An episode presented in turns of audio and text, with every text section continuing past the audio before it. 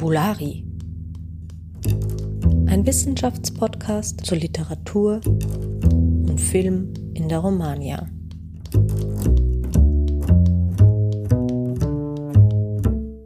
Hallo und herzlich willkommen diese Woche zu Fabulari, eurer Podcast zur romanischen Film- und Literaturforschung.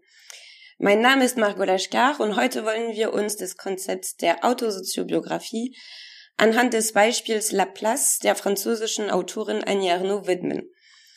Hierzu habe ich Christina Ernst eingeladen. Hallo Christina, danke, dass du dir heute Zeit für unser Gespräch genommen hast.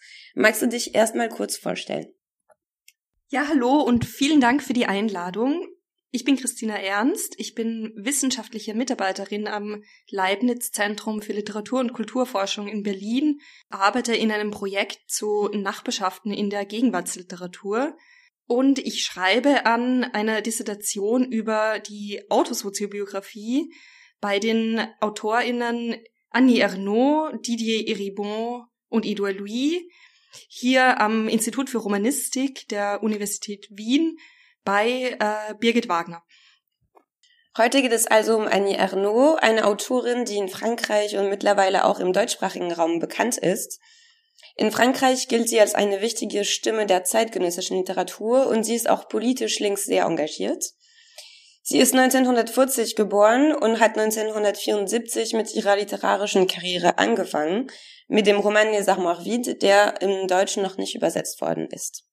Inzwischen hat sie fast 20 Bücher veröffentlicht, die sehr autobiografisch geprägt sind und die du als Autosoziobiografie bezeichnest. Aber bevor wir zu diesem Begriff kommen, würde ich gerne wissen, wie und warum du entschieden hast, über Annie Ernaux zu forschen. Ich habe 2016 oder 2017, also kurz nach dem Erscheinen, das Buch Retour à Reims von äh, Didier Eribon gelesen und war total begeistert äh, davon, wie Eribon hier die Klassenfrage wieder aufgreift. Und von Eribon ist der Sprung zu Edouard Louis eigentlich ein sehr kurzer, weil Louis ist ja gewissermaßen so ein Eribon-Schüler und äh, greift dann die Art des Erzählens von Eribon auf und ähm, schreibt ebenfalls über seinen Klassenaufstieg. Und so war der Weg, also mein Lektüreweg von Eribon über Louis. Das ging dann weiter zu Ernaud. Also ich habe mich einfach dafür interessiert, woher diese, ähm, diese Form des Schreibens, diese Form der Auseinandersetzung mit der eigenen sozialen Herkunft kommt. Und bei beiden Autoren findet man immer wieder Hinweise, dass sie ganz stark von, von Annie Ernaux ausgehen, in ihrem Denken, in ihrem Schreiben, in ihrer Perspektive auf Klasse. Und äh, ja, das, das war mein Weg zu, zu Annie Ernaux. Und kannst du uns jetzt erklären, was das Konzept der Autosoziobiografie bedeutet? Sehr gerne. Also, Autosoziobiografie ist eine spezifische Form des autobiografischen Schreibens. Ne? Das deutet ja quasi ähm, der Begriff Autosoziobiografie, der spielt ja schon auf das Auto, äh, auf die Autobiografie an allerdings mit diesem Sozio-Einschub. Und zwar ähm, es ist eine Form des autobiografischen Schreibens, die den Fokus verlagert von ähm, dem Blick auf das ähm, individuelle Leben, das erzählt wird, hin zu den sozialen Bedingungen und Faktoren, die dieses individuelle Leben prägen. Das habe ich gerade gesagt, das ist ein Begriff, der auf Annie Arnaud zurückgeht. Sie bezeichnet ihre Texte als ähm, weniger autobiografisch als autosoziobiografisch. Das heißt, man hat bei Ernaud autosoziobiografisch schon da, allerdings nur als, als Adjektiv, nicht als ähm, Textsortenbezeichnung. Und in der, der Forschung der letzten Jahre ist aber dieser Ernaud Autosoziobiografie-Begriff ganz stark aufgegriffen worden. Und damit werden jetzt vor allem solche Texte bezeichnet, die so aus autobiografischer Perspektive über den eigenen Klassenaufstieg erzählen und diese ähm, individuelle Klassenaufstiegserzählung aber verknüpfen mit einer, letztlich mit einer soziologisch informierten Gesellschaftsanalyse. Und häufig ähm, sind es dann auch Texte, die ähm, zwar schon ähm, vorrangig sich literarischer Mittel bedienen oder ähm, literarisch erzählen, allerdings äh, dieses das literarische Schreiben ähm, auch mit soziologischen oder theoretischen Schreibweisen oder Zugriffen verknüpfen. Dann würde ich jetzt mal zwei kurze Auszüge aus Ernaud Laplace lesen, damit wir ihre Sprache hören können.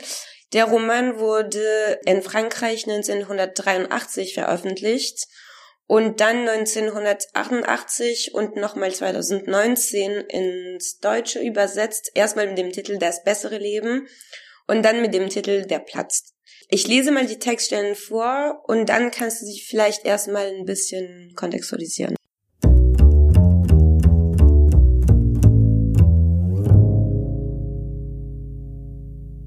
Plus tard, au cours de l'été, en attendant mon premier poste, il faudra que j'explique tout cela. Je voulais dire, écrire au sujet de mon père, sa vie, et cette distance venue à l'adolescence entre lui et moi. Une distance de classe, mais particulière, qui n'a pas de nom, comme de l'amour séparé. Par la suite, j'ai commencé un roman dont il était le personnage principal. Sensation de dégoût au milieu du récit. Depuis peu, je sais que le roman est impossible. Pour rendre compte d'une vie soumise à la nécessité, je n'ai pas le droit de prendre d'abord le parti de l'art ni de chercher à faire quelque chose de passionnant ou d'émouvant. Je rassemblerai les paroles, les gestes, les goûts de mon père, les faits marquants de sa vie, tous les signes objectifs d'une existence que j'ai aussi partagée. Aucune poésie du souvenir, pas de dérision jubilante. L'écriture plate me vient naturellement, celle-là même que j'utilisais en écrivant autrefois à mes parents pour leur dire les nouvelles essentielles.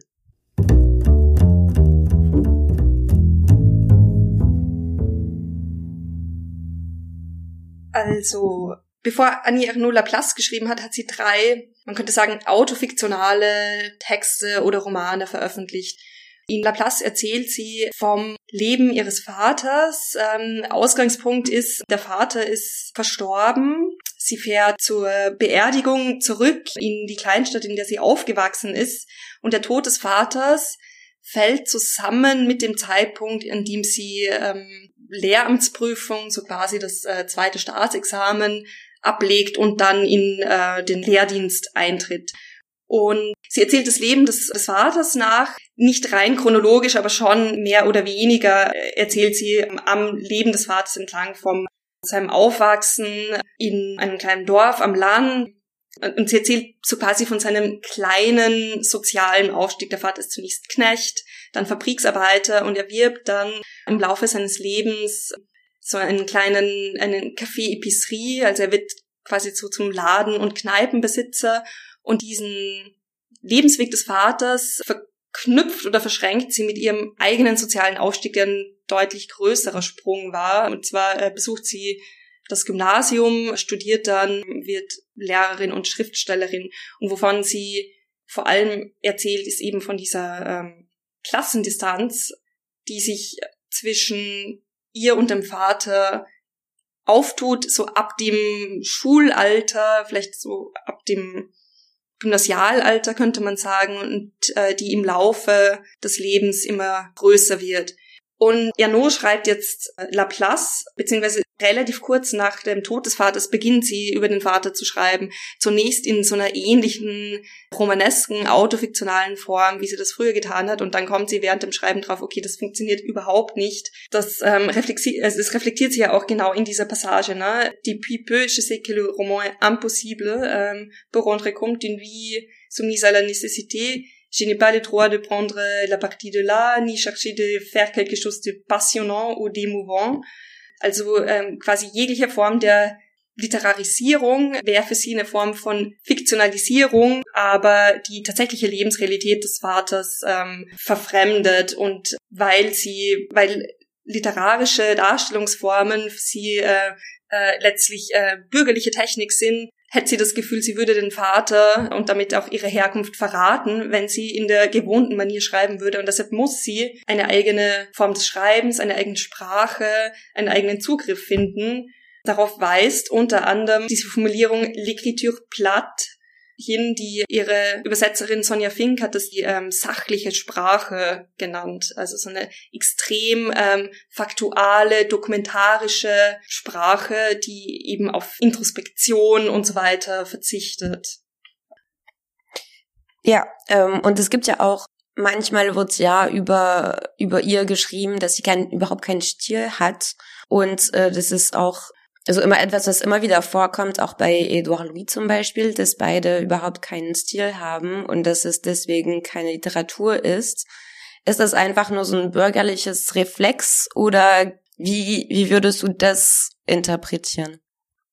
Ja, ich frage mich, wenn ähm, solche Formulierungen oder Vorwürfe kommen, von äh, welchem Literaturkonzept da ausgegangen wird. Und das ist ja schon ein sehr, ähm, wie soll ich sagen, konservatives, veraltetes, eigentlich schon so überholt ist. Das, vielleicht ist es im französischen Feuilleton noch ein bisschen verbreiteter, ähm, also in den Literaturwissenschaften ist mir das tatsächlich auch nie untergekommen.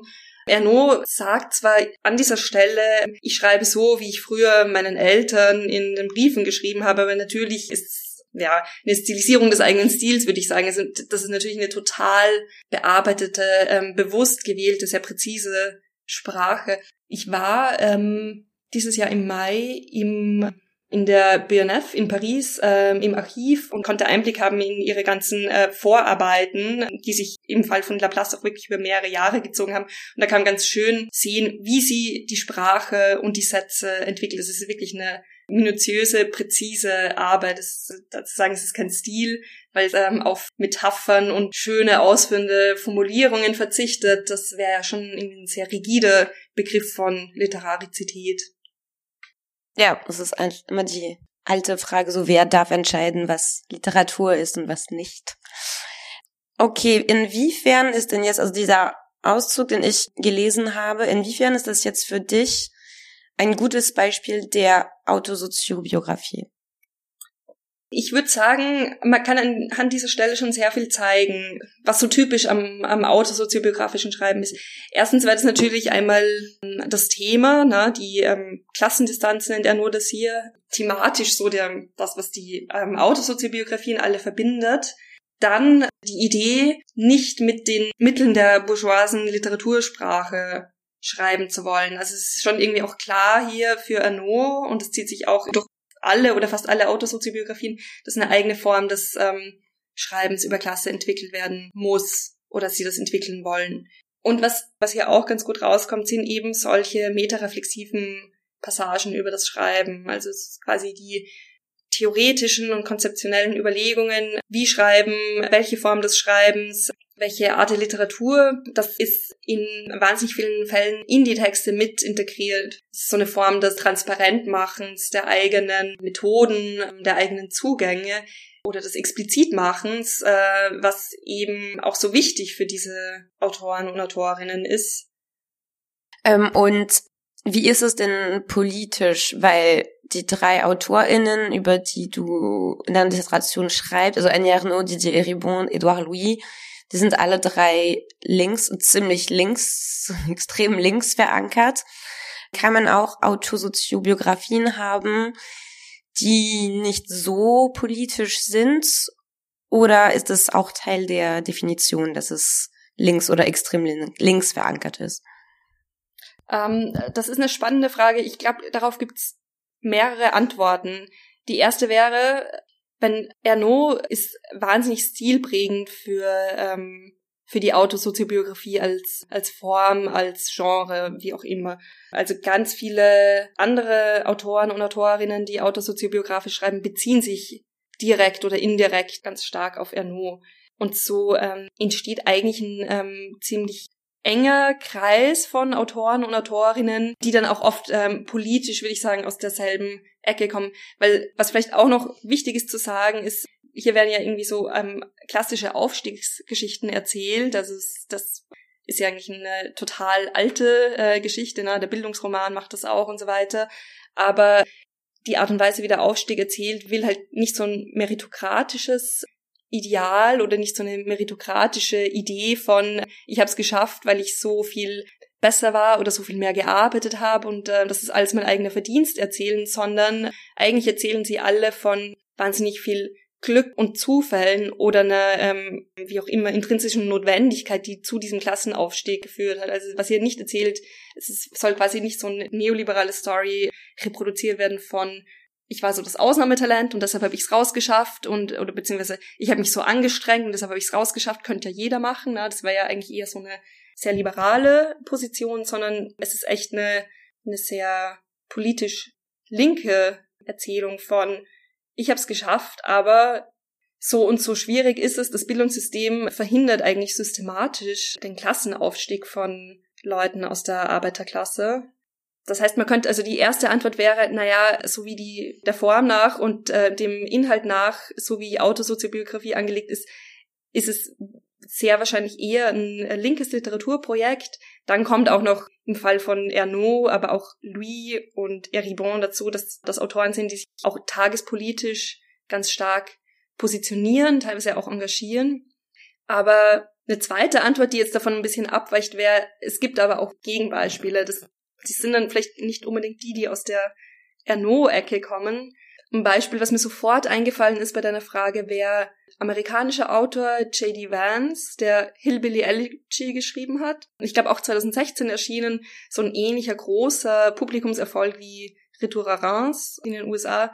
Aber das ist ein Autor, der sich inzwischen für die republikanische Partei und für Trump engagiert. Und das ist total spannend, weil der ähm, macht es das auch, dass er seine, seine eigene Aufstiegserzählung letztlich in einer Analyse von seinem sozialen Milieu oder von dem kulturellen Kontext, aus dem er kommt. Also er bindet es da schon rück. Aber man merkt dann an so Feinheiten im Erzählen, dass das Ganze schon doch deutlich meritokratischer angelegt ist. Und bei Vance ist dann der letztlich der entscheidende Faktor, der zum Klassenaufstieg führt, nicht wie bei, sagen wir mal, bei Eribon oder Louis ähm, die eigene Homosexualität, sondern das Military, das ihm da so quasi herausholt. Ja. Okay. Also ein Jarno schreibt und spricht ja oft von dem Scham- und Verratsgefühl, der mit seiner Herkunftsklasse verbunden ist. Das haben wir schon ein bisschen angedeutet. Aber ich, es ist nicht daher auch ein, vielleicht auch ein Verrat, so Bücher zu schreiben, also Romane zu schreiben und auch ihre Eltern drin als Figuren zu haben. Denn man weiß ja, dass Bücher etwas sehr Bürgerliches symbolisieren in unserer Gesellschaft heute und also weit entfernt von Ernos Herkunftsklasse, die ja auch immer noch die Klasse ihrer Eltern ist oder war. Mhm. Ja, also das, ähm, diese Problematik oder paradoxe Situation, der ist sich Erno natürlich total stark bewusst. Sie nennt, also das bezeichnet sie als écrire dans la langue de l'ennemi, also schreiben in der Sprache des Feindes. Und da übernimmt sie so ein Konzept von Jean Genet.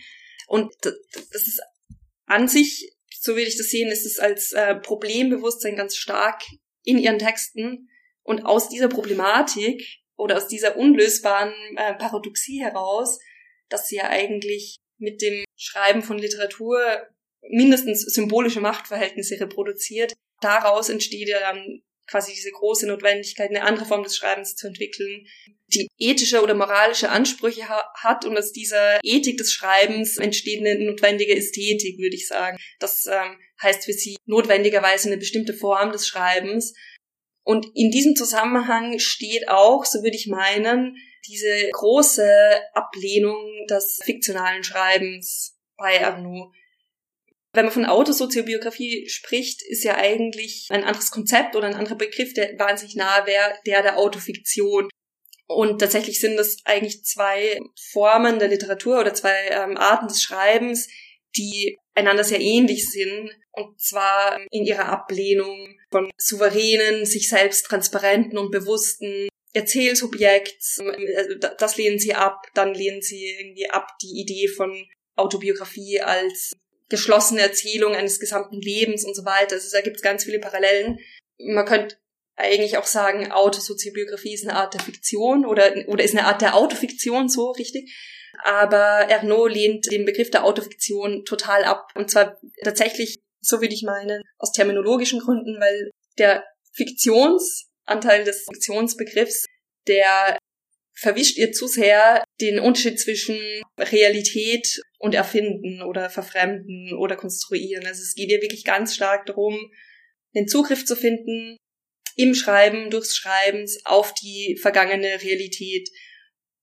jetzt ist sie nicht so naiv, dass sie glaubt, der ist ja schon automatisch gegeben. Ne? Also sie muss sich quasi nur erinnern, das dann notieren und damit ist es schon Darstellung von Realität. Das ist, sondern im Schreiben, durch das Schreiben, durch das Wiederaufsuchen von Quellenmaterial, seien es jetzt äh, Fotos, äh, Briefe oder alte Tagebucheinträge, ähm, die dann auch kontextualisiert und reflektiert werden müssen, versucht sie, sich so nah wie möglich der vergangenen Realität wieder, wieder anzueignen.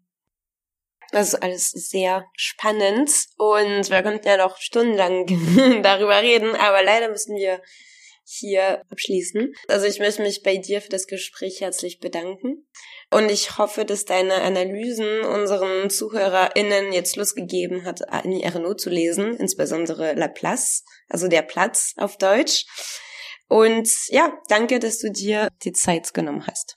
Sehr gerne. Vielen Dank für die Einladung.